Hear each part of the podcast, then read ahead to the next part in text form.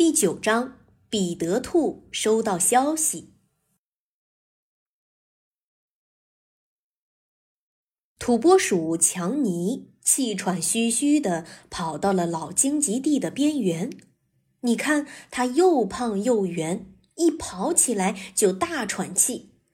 土拨鼠强尼望向老荆棘地，寻找着彼得兔的身影。他的眼睛里闪烁着兴奋的光芒。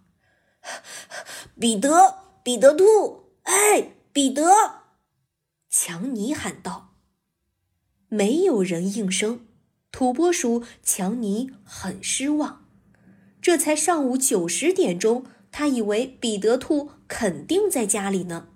他又大声喊了一次：“哎，彼得兔！”他喊话的声调很高。就好像在尖叫。干嘛呀？从老荆棘地中央传出了一个饱含睡意的声音。土拨鼠强尼的脸色立刻亮了起来。彼得，赶紧出来，到我能看见你的地方！强尼大声喊着：“走开，土拨鼠强尼，我要睡觉。”彼得兔说道。他的声音听起来有点生气，因为他昨晚一整夜没睡觉，这是他的一种习惯。我有消息要告诉你，彼得。土拨鼠强尼急切地说：“你怎么知道那对我来说是新闻呢？”彼得兔说。强尼注意到彼得兔的声音没那么多怒气了。我很肯定。因为是我亲眼看见的，我这么急匆匆的过来告诉你，我想你一定会感兴趣的。”土拨鼠强尼说道。“哼！”彼得兔不屑地说道，“这消息很有可能已经过时了。你们这些和太阳一起作息的人，等你们听到消息的时候，他们都成旧消息了。赶紧说，什么消息？”是关于狐狸雷迪的。土拨鼠强尼刚开口，就被彼得兔打断了。什么？土拨鼠强尼？这就是你说的消息？昨晚绿草地都传遍了，大家都知道，狐狸雷迪被农夫布朗的儿子开枪打中了。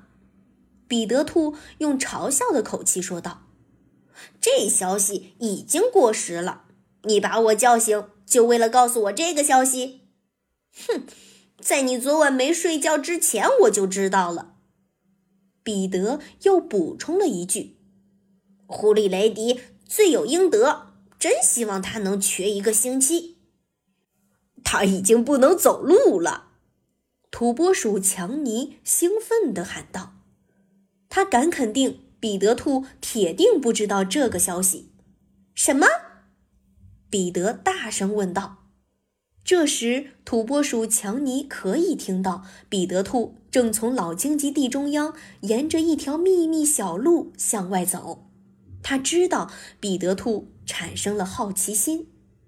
几分钟之后，彼得兔从一处老荆棘后探出了头，他一脸倦容，羞怯地咧嘴笑了笑。‘你刚才说狐狸雷迪怎么了？’”他再次问道：“我想一定没必要告诉你了，百事通先生。”土拨鼠强尼故意说道：“哎呀，求你了，土拨鼠强尼！”彼得兔请求道。最终，强尼不再逗他。我说：“狐狸雷迪不能走路了，你难道不高兴吗，彼得？”你是怎么知道的？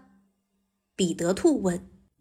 因为他很怀疑狐狸雷迪，他一直都警惕着雷迪的小把戏。臭鼬吉米告诉我的，今天早晨他恰巧经过雷迪的房屋，他看到雷迪在尝试着走路，雷迪试了又试，但是都没成功。这段时间你不用警惕狐狸雷迪了，彼得，他罪有应得，对吧？